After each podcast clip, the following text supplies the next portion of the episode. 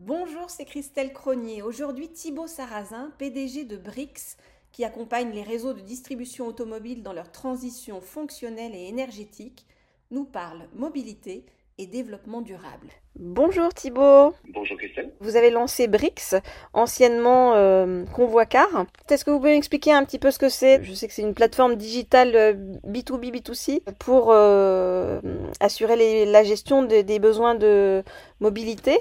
Alors ça veut dire quoi concrètement? Alors très concrètement, on a créé donc Convoi Car il y a six ans, qui est un service qui était un service de ce qu'on appelle de jockey, à destination des concessionnaires automobiles. Donc on a euh, ce qu'on appelle des jockeys qui viennent, euh, quand vous devez faire la raison de, votre voiture, qui viennent chez vous, prendre en charge votre voiture et la déposer au garage pour vous éviter de perdre du temps pour vous déplacer au garage. Et puis, avec le développement de ce service-là, on a eu euh, l'opportunité de s'intéresser, les startups aiment bien faire ça, à d'autres problématiques, et notamment celles que peuvent rencontrer les concessionnaires automobiles. Et donc, on a élargi euh, notre euh, panel de services grâce à la plateforme qu'on a développée pour euh, proposer aujourd'hui une gestion globale des services de mobilité qu'il il existe au sein d'une concession automobile ou d'un garage. Et là-dedans, on inclut notamment euh, ce qu'on appelle nous les nouvelles mobilités. Donc c'est ce que tout le monde voit apparaître évidemment dans les villes ou des zones urbaines aujourd'hui, euh, trottinettes, scooters, vélos électriques, les mobilités douces que donc nous sommes à même d'intégrer chez les concessionnaires, c'est-à-dire qu'on accompagne le concessionnaire sur l'intégration de ce type de mobilité. On n'est pas revendeur de, de, mobilité. En revanche, on est une couche technique qui permet de gérer sur euh, un seul et même outil l'ensemble de ces services euh, chez nos amis, les concessionnaires automobiles. Donc vous travaillez en fait en direct avec les concessionnaires automobiles. Il y a euh, 400 concessionnaires, je crois, qui vous suivent. Euh, donc en fait c'est transparent pour le, le, particulier, c'est-à-dire que c'est pas le particulier qui vous contacte euh, pour vous dire euh, voilà j'ai un contrôle technique à faire par exemple. Hein. Est-ce que vous pouvez venir chercher ma voiture Non, exactement. C'est le, le, schéma que vous décriviez, à savoir que l'automobiliste doit bien prendre contact avec son concessionnaire pour rentrer en relation avec nous. Tout ça se fait de façon soit chez le concessionnaire en prise de rendez-vous, soit de façon complètement digitale. Mais nous ne sommes pas une conciergerie qui euh, amenons les véhicules d'automobilistes dans des garages partenaires. On travaille bien pour des concessionnaires, mais l'automobiliste a bien accès à nos services via un parcours qui peut être complètement digital, mais dans le cadre de la relation qu'il a avec la concession. C'est une idée qui vous est venue euh, quand, comment?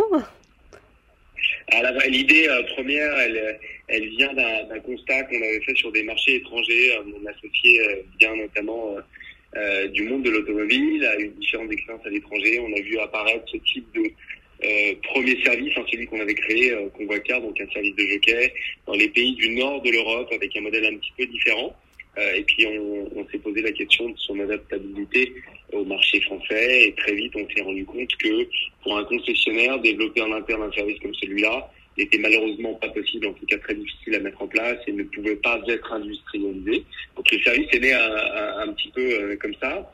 Et puis euh, l'évolution euh, naturelle, on l'évoquait à l'instant, de notre plateforme, de notre premier service vers une solution beaucoup plus globale. Là, pour le coup, c'est c'est l'expérience d'implantation de, de, notre premier service chez les concessionnaires qui nous a fait développer qui nous a fait développer d'autres choses. Donc on est au tout début d'une nouvelle histoire, euh, l'histoire de BRICS qui aujourd'hui a, a six mois et qui a donc pour objectif de gérer les briques de mobilité euh, que sont à même de, de, de proposer les concessionnaires euh, automobiles et garages.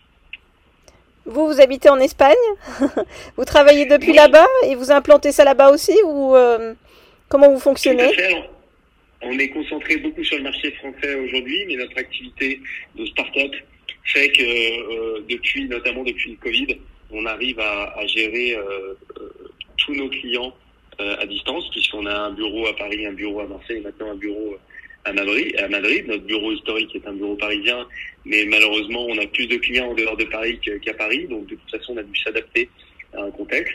Et donc, on arrive à maîtriser des relations complètement à distance, et on a pour ambition, dès le début de l'année 2023, en effet, de développer notre activité sur le marché espagnol. Est-ce que les concessionnaires vous ont suivi facilement ou est-ce qu'il a fallu lutter? Dans notre cas, euh, notre premier, pour notre premier service, ça a été assez difficile de s'implanter en effet.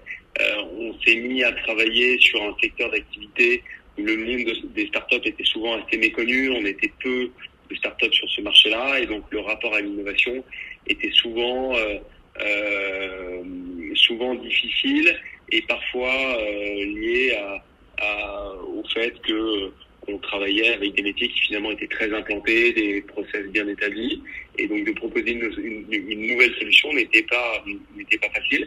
Ça a beaucoup évolué avec le temps. On peut aujourd'hui profiter d'une certaine crédibilité, hein, puisque notre solution existe depuis un petit peu plus de cinq ans. Vous, vous le rappeliez euh, tout à l'heure. Et donc pour Brix, notre vision, euh, c'est participer à la concession automobile de demain, euh, au monde de l'automobile de demain, et on voit qu'il y a une perception qui est complètement différente de la part de nos clients aujourd'hui. Et donc, je dirais que c'est un petit peu plus facile aujourd'hui, entre guillemets, hein, bien sûr, puisque on reste dans des relations commerciales, donc il faut pouvoir euh, se, se, réussir à, à, développer, développer pardon, et trouver de nouveaux clients, mais on voit qu'il y a une volonté de ce secteur, de ce marché, de se renouveler et, et, et nos, interlocuteurs, nos, interlocuteurs, de comprendre que les startups, comme BRICS, peuvent apporter quelque chose de, nouveau et créer de la valeur pour demain. C'est donc une solution euh, informatique qu'on peut proposer à l'ensemble du marché euh, du marché automobile français, ce qui n'était pas le cas avec notre premier service Convoicar, qu'on développait beaucoup dans des euh, dans des grandes zones urbaines pour différentes raisons que je détaillerai pas forcément ici, mais donc on a une nouvelle façon de faire qui est déjà de pouvoir tenter de séduire tous les garages et concessions automobiles françaises. Le fait encore une fois que ce soit une plateforme fait qu'évidemment le développement sur un marché étranger est beaucoup plus euh, d'abordable, en tout cas c'est comme ça qu'on le voit, qu'un service de jockey de déplacement de, de voitures. Donc euh, en effet, si on se donne une vision, on pense qu'on peut aller chercher quelques marchés étrangers à raison de deux ans, euh, notamment en Espagne bien évidemment, en Italie, en Allemagne et en Angleterre. Donc ça reste, ça fait partie de nos projets puisque finalement le rapport à la mobilité euh, dans les concessions automobiles quelque chose qu'on peut retrouver euh, façon assez similaire dans d'autres dans d'autres pays voisins. Vous êtes deux associés au départ, hein, c'est ça? Exactement. On a créé la, la, société à deux associés. Et puis le, la crédibilité de notre euh, service a fait que nous avons fait entrer euh, à côté de nous des, au capital des, des gens du métier. Euh, mais aujourd'hui, on n'est pas du tout sur une, une volonté d'aller chercher énormément d'argent pour faire euh, connaître nos, notre service en Asie. On est plutôt à vouloir construire, crédibiliser encore nos solutions en France et, et je vous le disais demain en, en, Espagne. Et puis on verra, il s'agira toujours de se reposer pour réfléchir à ces choses-là dans, dans quelques mois. On va terminer sur votre rêve. À vous, à titre personnel Mon rêve, c'est euh, à titre personnel, c'est que le travail qu'on a, qu'on a mis euh, avec mon associé, notre équipe dans cette euh, aventure, puisse faire partie un jour de l'écosystème, euh, d'être une valeur sûre de cet écosystème de la mobilité qui parle à beaucoup de gens, qui intéresse tout le monde, qui est en pleine mutation, on le sait tous, avec pollutions énergétiques, avec la réglementation européenne. Et nous, ce qu'on souhaite, c'est de prendre part euh, à cette nouvelle histoire et d'en incrémenter euh, le nombre X. Ce serait déjà un, un joli rêve. C'est possible, c'est une leçon qu'on a retenue aussi, nous, dans notre aventure personnelle, c'est que euh, il faut aussi comprendre ce marché, savoir s'il existe, et, euh, et, quand on se lance, ne pas seulement euh, focuser sur le, les besoins financiers, mais plutôt sur les besoins de ses, ses clients. C'est ce qu'on retiendra de nos premières années d'aventure entrepreneuriale.